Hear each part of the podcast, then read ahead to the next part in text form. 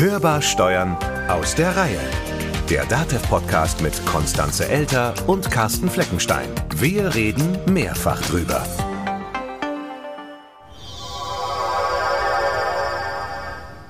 Huch, was ist das denn? ja, besser, wer ist das? Mein Name ist T219, Android und Experte in Sachen digitale Kanzlei. Ich komme aus dem Jahr 2150. Man hat mir aufgetragen, euch ein wenig unter die Arme zu greifen, was das Thema Legal Tech angeht. Ach, und wieso brauchen wir das jetzt? Also ich finde ja, wir haben mit Digitalisierung schon genug zu tun. Ja, aber das Auswerten von Vertragswerten, Fallmanagement, Dokumentation kann komplett digital ablaufen. Smart Contracts können Verträge selbstständig in Echtzeit überwachen und vorher festgelegte Rechte von Vertragspartnern automatisch durchsetzen. Und mit Klienten kommuniziert die KI dann offensichtlich auf Fränkisch. Chatbots sind aber auch weiterhin gefragt und Legal-Suchmaschinen erleichtern den Klienten von morgen die richtigen Rechtsbeistände. Kennen wir alles schon. Ja, eben. Und ob wir das überhaupt gut finden, das wissen wir ja noch gar nicht. Also lass uns das doch mal lieber alleine regeln, du T irgendwas. China war an diesem Punkt übrigens schon 2019. In Deutschland braucht alles ein bisschen länger. Ganz schön frech, der Herr T219, findest du nicht? Ja, schon. Klang auch jetzt irgendwie ein bisschen verschnupft. Ja. Vielleicht hat er sich ja bei der Zeitreise verkühlt. Aber mit einem hat er recht. Wir müssen uns wirklich mal mit dem Thema befassen. Ja, das tun wir ja auch. Und zwar in unserer ersten Folge unserer allerersten Staffel. Das hatten wir ja schon angekündigt, dass es das geben wird. Und in dieser Staffel geht es um das Thema Legal Tech und Digitalisierung. Und heute reden wir darüber, was das alles miteinander zu tun hat. Der Begriff Legal Tech, der ist ja schon etwas unklar und deswegen haben wir unseren Kollegen Felix Beuter mal losgeschickt, ob das irgendjemand kennt ob das überhaupt schon irgendwo bekannt ist, so als Begriff. Ich glaube, das ist alles Technische, was so im gesetzlichen Rahmen erlaubt ist. Ich denke, es kommt aus dem Technologiebereich, aus der Autobranche.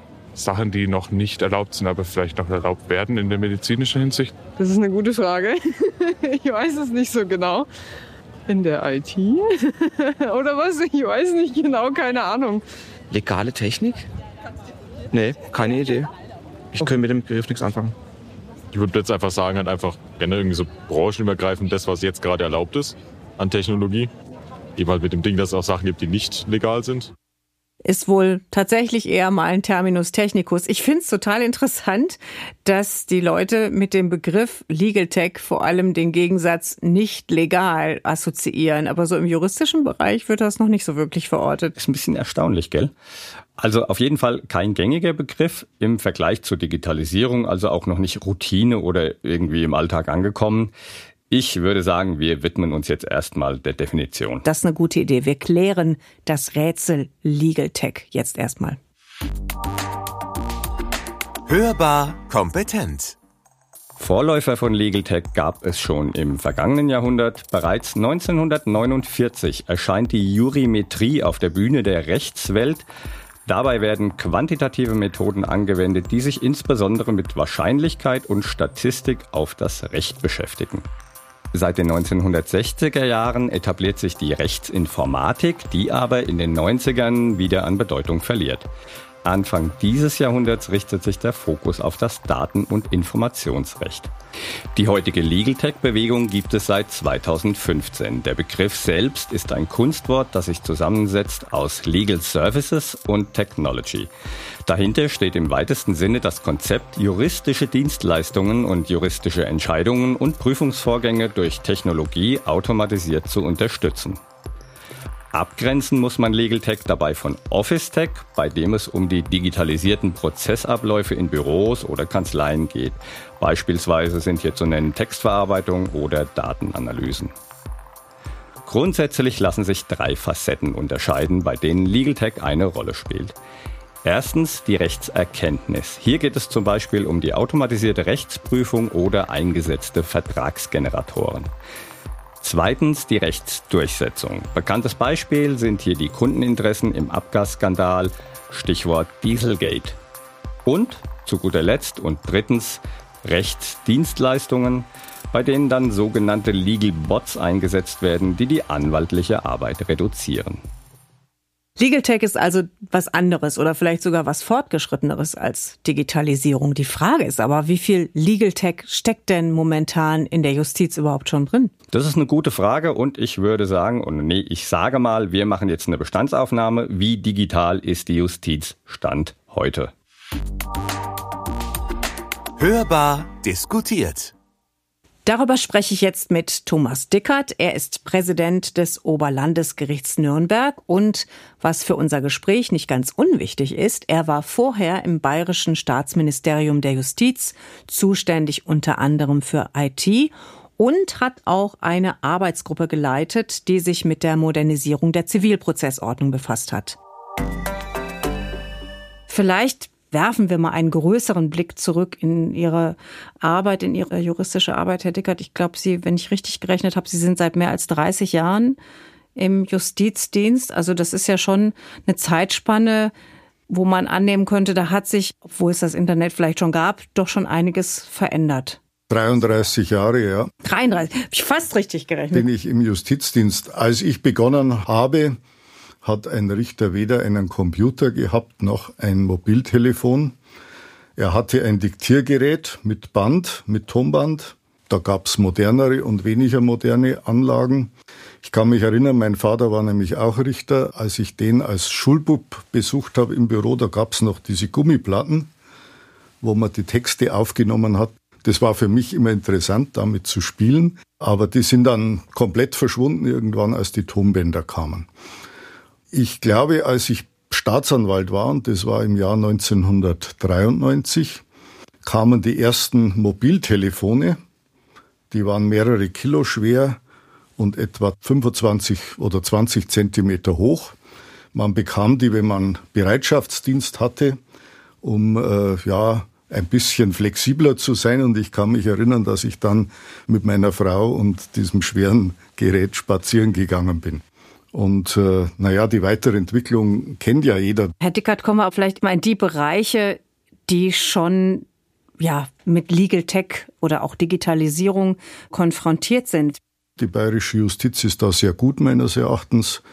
Wir führen zum Beispiel jetzt gerade am Oberlandesgericht Nürnberg die elektronische Akte ein in Zivilsachen die elektronische Akte in Zivilsachen erster Instanz an den Landgerichten ist in meinem Bezirk komplett eingeführt. Wir kommunizieren elektronisch, nicht nur mit den Rechtsanwälten, mit den Notaren, sondern auch mit anderen Behörden. Und neuerdings können wir es auch mit den Bürger und Organisationen, weil ein neues elektronisches Postfach eingerichtet wurde, das EBO, elektronisches Bürgerpostfach. Also da sind wir weit, aber das ist noch nicht genug, weil die Möglichkeiten der Digitalisierung durch diese Maßnahmen noch nicht vollständig genutzt werden und die Entwicklung natürlich auch für die Justiz immer weitergehen muss. Wer nutzt denn da noch nicht? Nutzen tun's alle. Es gibt keine Verweigerer mehr. Das war noch vor 10, 15 Jahren anders. Nein, es geht um was anderes. Äh, unsere Prozessordnungen sind in einer Zeit äh, konzipiert worden, als es noch keine Digitalisierung gab.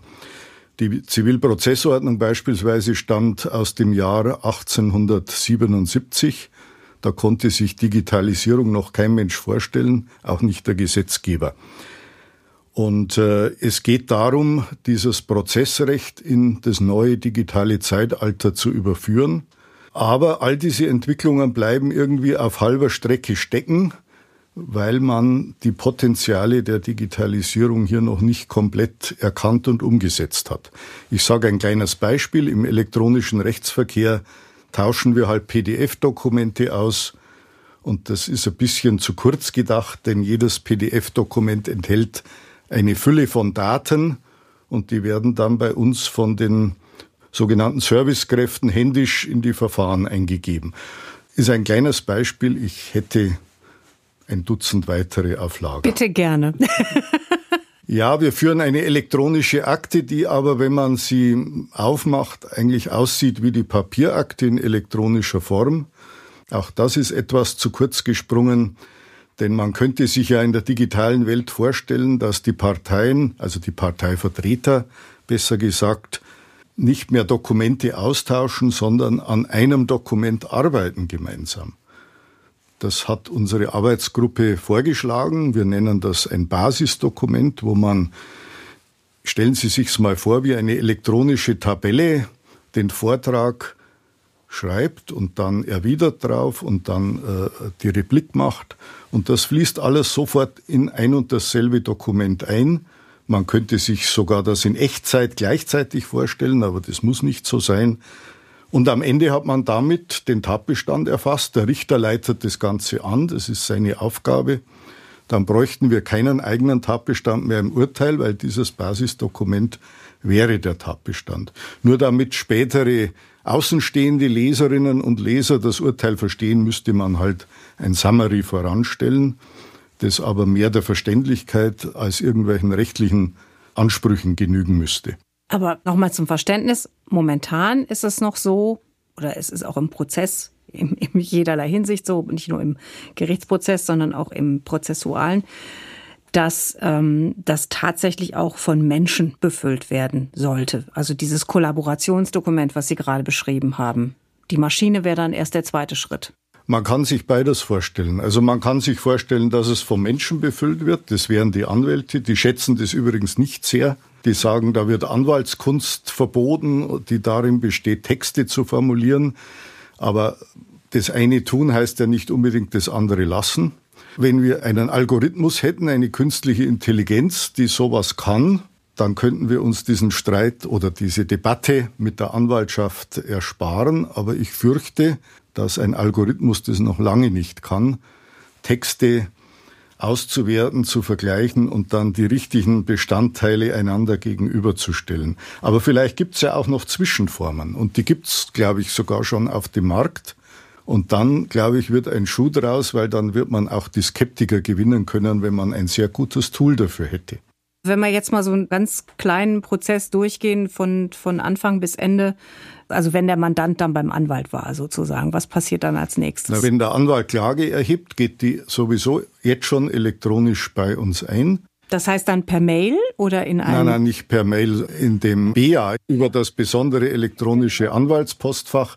Mail ist nicht sicher, Mail ist verboten. Mail wird bei uns nicht zur Kenntnis genommen. Wie beim Finanzamt. Dann wird es in einem, also wird ein neues Verfahren angelegt. Dafür brauche ich die Metadaten. Da wird gerade an einer Entwicklung gearbeitet, gemeinsam mit Rheinland-Pfalz, dass die Maschine automatisch erkennt, wer ist Kläger, wer ist Beklagter, wer sind die Anwälte was ist der Antrag, was ist der Streitgegenstand und der Streitwert. Also das ist wohl kurz vor der Einführungsreife dieses Tool. Das wird uns sehr entlasten in den Geschäftsstellen. Dann wird die Sache auch wieder elektronisch an den Gegner geschickt. Wenn er noch keinen Anwalt hat, äh, muss es muss hier ein Medienbruch erfolgen und er kriegt es als Papierpost zugestellt. Wir arbeiten aber auch daran, dass auch die Bürger, da gibt es verschiedene Ansätze, äh, sich elektronisch registrieren können in einem Bürgerportal. Das soll ja auch für andere öffentliche Bereiche verstärkt eingesetzt werden. Naja, dann im Anwaltsprozess muss der Beklagte sich ja dann auch einen Anwalt nehmen, der schreibt dann zurück. Das geht wieder über das BA bei uns ein und so wird dann die Akte äh, immer dicker aber die ist dann nicht mehr dick im analogen Sinn, sondern einfach umfangreich im Sinn von vielen Daten. Das Verfahren selber oder der, die mündliche Verhandlung findet in einem Gerichtssaal statt, könnte oder kann aber auch als Videokonferenz stattfinden. Das geht jetzt schon.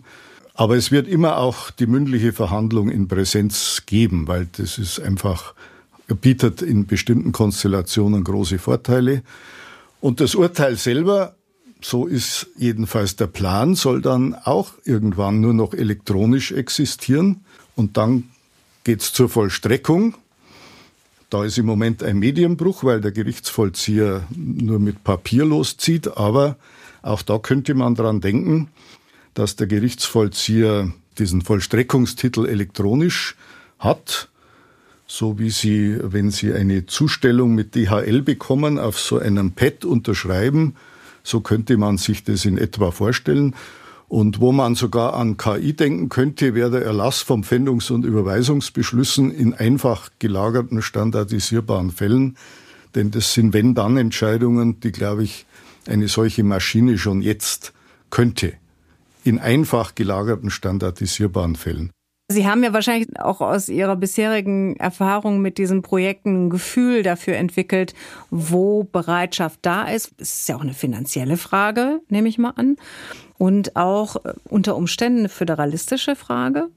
Der Föderalismus ist ein heikler Punkt, äh, weil für die Umsetzung sind an sich die Länder zuständig. Wenn jedes Land es für sich macht, wird's nix, weil das überfordert in der Regel die Finanzkraft. Also Bayern ist groß und stark, aber es gibt auch kleinere und schwächere. Man hat sich in der Regel zu Verbünden zusammengeschlossen, aber auch das ist schwierig.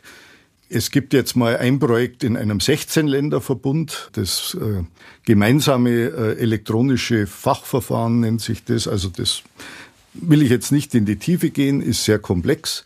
Ich glaube, da muss der Bund stärker die Zügel in die Hand nehmen.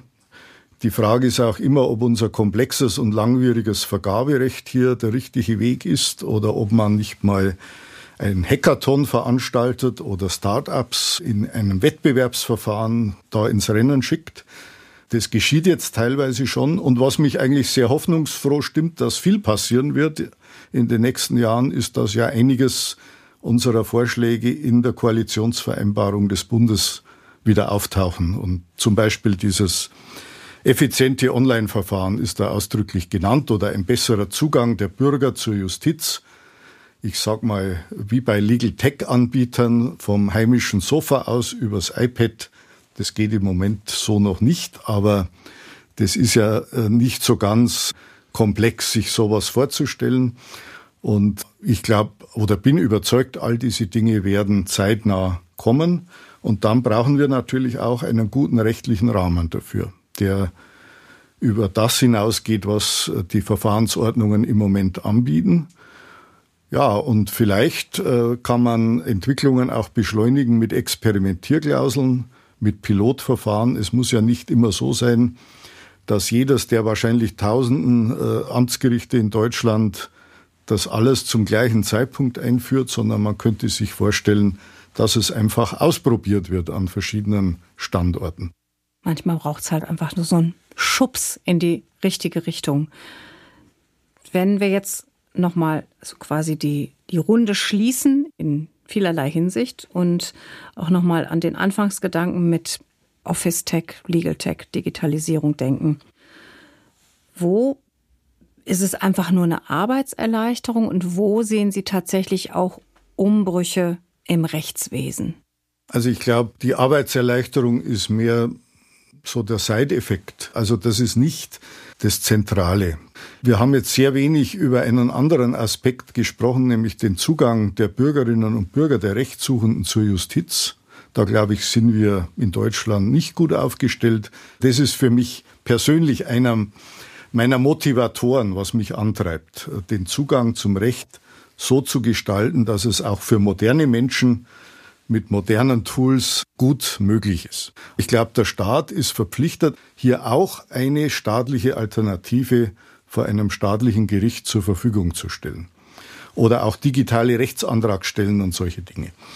Das ist das eine. Und das andere ist, die Justiz ist in der Mitte der Gesellschaft. Sie kann sich allgemeinen Entwicklungen, und da gehört halt die Digitalisierung ganz zentral dazu, nicht verschließen und soll das auch nicht.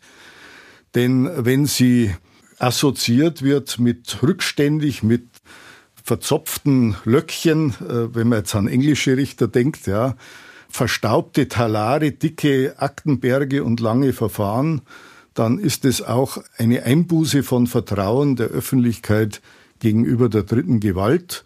Und äh, wichtig ist, dass wir hier mit der Zeit gehen und da haben wir, das muss man leider so sagen, einigen Nachholbedarf. Aber umso schneller, meine ich, und umso besser müssen wir das jetzt auf die Reihe bringen. Herr Dickert, ich darf mich ganz herzlich bedanken, dass Sie heute bei uns zu Gast waren. Dankeschön, war interessant. Es läuft schon eine ganze Menge, also digital.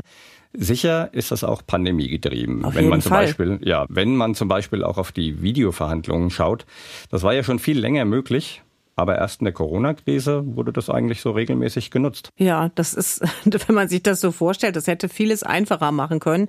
Aber man muss auch sagen, es könnte noch viel mehr laufen. Vor allem, wenn man jetzt mal von nur digital weg zu mehr automatisierter Legal Tech geht oder gehen würde. Und dann stellt sich natürlich auch die Frage, wie sieht das denn eigentlich bei den Anwältinnen und Anwälten aus? Demnächst hörbar. Und daher schauen wir uns in der nächsten Folge der Staffel den Kanzleialltag an. Wer nutzt eigentlich so Legal Tech in den Kanzleien? Was machen die damit? Mit welchen Hürden und vielleicht auch Überraschungen haben die so zu kämpfen? Was geht damit und was geht auch nicht? Alles Fragen, die wir in der nächsten Folge klären. Und da haben wir natürlich auch wieder mit einem Experten gesprochen. Freut euch gefälligst drauf. Und sag mal, was ist denn jetzt eigentlich mit diesem T219? Ja, keine Ahnung, der hat sich jetzt nicht mehr gerührt. Vielleicht kommt er in der nächsten Sendung nochmal vorbei. Na, gucken wir mal. Das war Hörbar Steuern, der DATEV-Podcast. Ihr könnt uns wie immer abonnieren, teilen, weiterempfehlen und im Podcatcher eurer Wahl bewerten. Und wenn ihr uns was sagen wollt oder eine Frage habt zu unserem ersten Staffelthema Legal Tech, dann geht das natürlich auch. Schreibt uns einfach eine Mail an podcast.datev.de. Und wie immer könnt ihr uns natürlich auch auf virtuelles Band sprechen. Die Telefonnummer dazu 0800 082 6782. Mein Name ist Konstanze Elter. Mein Name ist Carsten Fleckenstein. Wir wünschen euch eine gute Zeit Bleibt optimistisch. und hört wieder rein. Hörbar Steuern. Der DATEV-Podcast.